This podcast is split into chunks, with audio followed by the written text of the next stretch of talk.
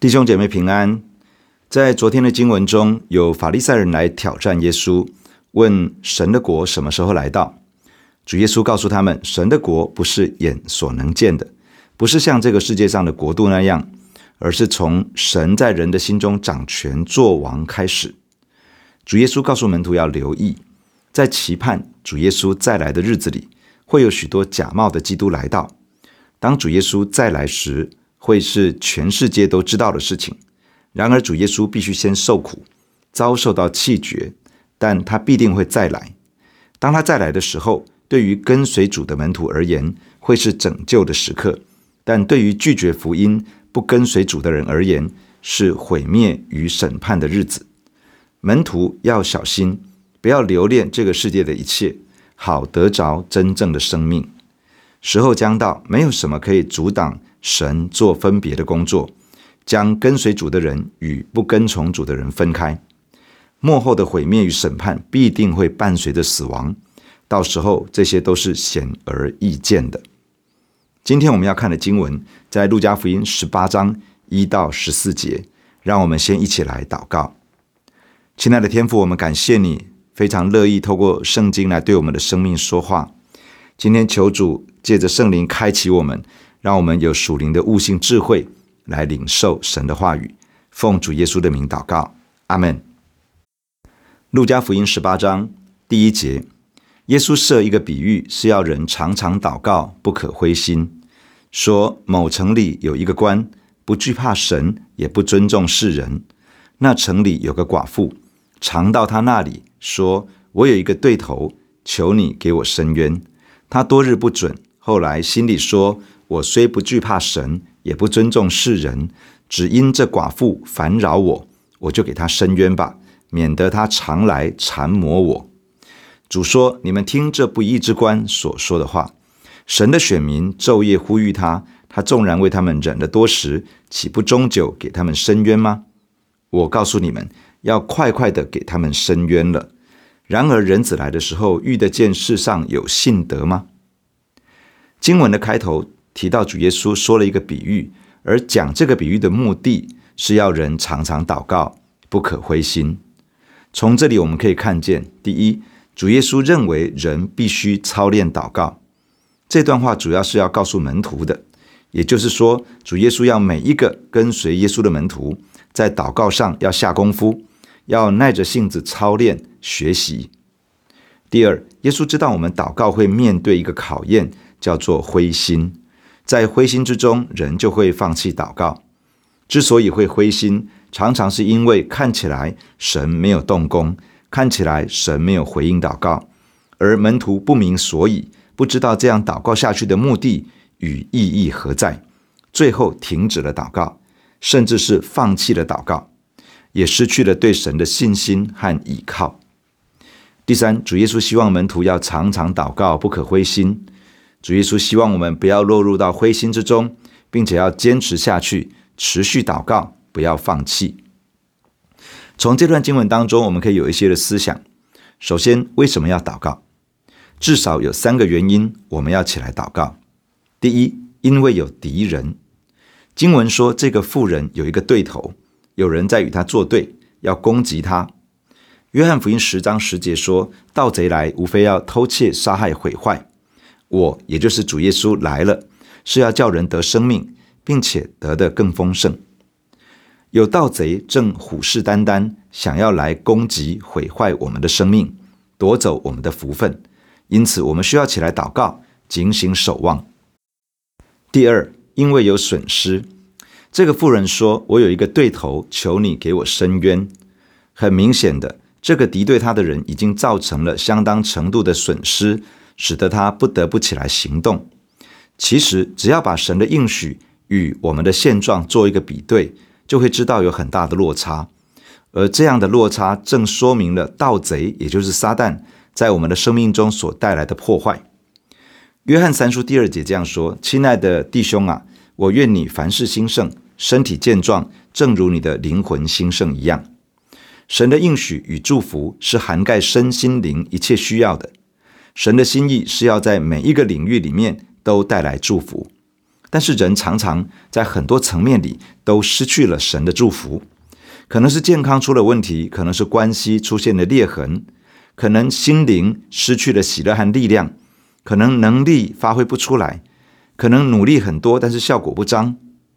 征战是很真实的，损失也是难以掩饰的。我们需要起来奋战，需要起来好好的祷告。第三，因为有倚靠，这个寡妇被欺负，但至少还有公权力可以为她伸张正义。因为有这层倚靠，她还有机会，她仍有盼望。当我们来到神的面前祷告，神是全知的，他知道我们的需要；神是全能的，他能够解决困境，可以满足一切的需要。神是良善的，他极其乐意为我们行大事。没有任何一件事是大到神无法解决的，也没有任何事情是小到神不想要理会的。既然有倚靠，既然有神为我们伸冤辩屈，既然有神为我们出手行大事，我们当然要起来祷告。接下来的问题是：神会听祷告吗？神会出手吗？神会将撒旦的权势击退？为我们彰显大能与作为吗？主耶稣说：“你们听这不义之官所说的话。神的选民昼夜呼吁他，他纵然为他们忍了多时，岂不终久给他们伸冤吗？我告诉你们，要快快的给他们伸冤了。不义之官说了什么呢？他说：我虽不惧怕神，也不尊重世人，只因这寡妇烦扰我，我就给他伸冤吧，免得他常常来缠磨我。”这个妇人不断地来找这个官，期待这个官为他伸冤。这个官本来不想理会他，但是这个寡妇一次又一次的来求，从来都不放弃。最后这个官受不了了，决定要有一点动作，为这个寡妇伸冤。请想一想，一个不义的官，因为责任义务，因为不想继续被烦扰，决定起来帮助这个寡妇解决问题。那么上帝呢？充满慈爱的神，难道比不上一个不义的官吗？信实的神，难道会废弃应许，失信于我们吗？大有能力的神，难道比不上这个世界的公权力吗？充满热心的神，难道比一个懒得理会百姓需要的官还要更差吗？绝不是这样的。神一定垂听祷告，神一定彰显作为，神一定出手施行奇妙的事。也许。暂时还没有看到结果，但是神一定会有所行动，而且是超乎我们所求所想的。那么还有一个问题，为什么要迟延呢？为什么祷告许久却还没有看到改变呢？主耶稣说：“你们听这不义之官所说的话，神的选民昼夜呼吁他，他纵然为他们忍了多时，岂不终久给他们伸冤吗？我告诉你们，要快快的给他们伸冤了。”然而，人子来的时候，遇得见世上有信德吗？这里提到神在忍耐，而且是为他们忍耐，也就是为神的选民、为神的百姓忍了多时。原来人看到的迟延，是因为神在忍耐。但到底神在忍耐些什么呢？第一，神在忍耐仇敌的挑衅，撒旦攻击属神的人。其实是向着神的挑衅和攻击，神暂时先忍着，没有处理撒旦。这不是因为神没有能力处理打败撒旦。事实上，一个大能的天使就可以把撒旦捆绑起来，丢在无底坑中。因此，神是为了一些重要的原因，才容许撒旦在地上暂时性的继续嚣张。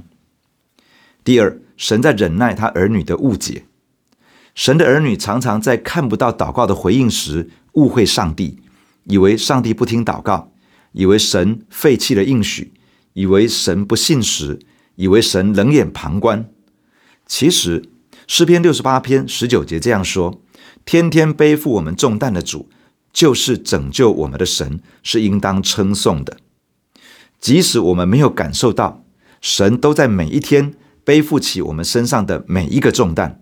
只是我们不知道而已。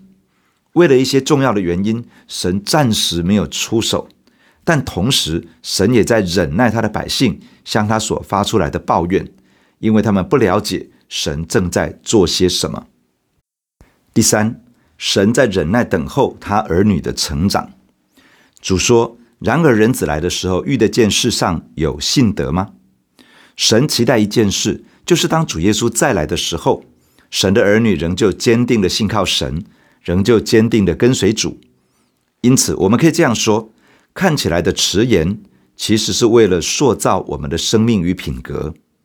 生命品格的塑造需要时间，不只是神的儿女要耐着性子熬过这个过程，连神也需要忍耐等候我们的成长。神期待我们信心成长，成为一个不凭着眼见，而是凭着信心跟随主的人。神正在训练我们的生命力，期待我们里面属神的新生命可以长大成熟，越来越强壮。神也正在预备我们。有足够的信心与生命力来面对在主耶稣再来之前的各种艰难患难。为了塑造我们的生命成熟强壮，神在忍耐等候，期待我们成为一个全然信任神的人。回到主耶稣讲这个比喻的目的是要我们常常祷告，不可灰心。在操练祷告的过程中，有几件事我们可以一起学习。第一，信任神。相信他比你更加的急切，而且他会为你开道路。新译本的翻译这样子说：难道神不会为昼夜呼吁他的选民伸冤吗？难道神会耽误他们吗？人心容易以为神不太在意自己长久的祷告，因而失去耐性等候的心。主耶稣要告诉我们，神其实比我们更急切，他知道我们的感受，他与我们一同承担重担和苦痛。他不会搞砸事情，他不会耽延误事，他有他的时间表。我们要学习信任他。哥林多前书十章十三节这样说：“你们所遇见的试探，无非是人所能受的。神是信实的，必不叫你们受试探过于所能受的。在受试探的时候，总要给你们开一条出路，叫你们能忍受得住。神不会将过重的担子放在我的身上。”神的心意从来不是想要把我压垮，因此，当我们信靠他，他一定会为我们开出路，使得我们可以忍受得住。第二，培养与神之间的关系。我们与神之间不是只有解决问题的这种互动模式，神期待与我们建立关系，而当我们与他建立真实的关系时，我们更能够经历到神的恩典与力量拖住我们。使我们走过许多的考验，而仍然能够站立得住。我们需要每一天来到神的面前，领受他的话语，每一天花时间亲近他，向他祷告。主耶稣教导我们主祷文的祷告，这是我们在个人祷告或者是集体祷告的时候都可以使用的方式。我们也可以培养随时随地亲近神的习惯，可以常常与神谈天，可以用简短的句子来与神交谈。向神表达感谢、赞美与敬拜，我们可以常常用方言祷告，在灵里面来亲近神。特别是当感受到悟性祷告的受限时，可以常常用方言祷告，让我们的灵与神之间保持连结。我们也可以借由默想神的话语，让神的真理话语转化、改变我们的心思意念，使我们更能够活在神的同在之中。第三，主耶稣说要常常祷告，不可灰心。主也鼓励我们：你若信，就必看见神的荣耀。因此，不要放弃，而是要坚持祷告，直到事情发生，直到看到神的应许成就，直到看到神的国度大大的彰显。第九节，耶稣向那些仗着自己是义人、藐视别人的设一个比喻，说有两个人上殿里去祷告，一个是法利赛人。一个是税吏，法利赛人站着自言自语的祷告说：“神啊，我感谢你，我不像别人勒索不义奸淫，也不像这个税吏。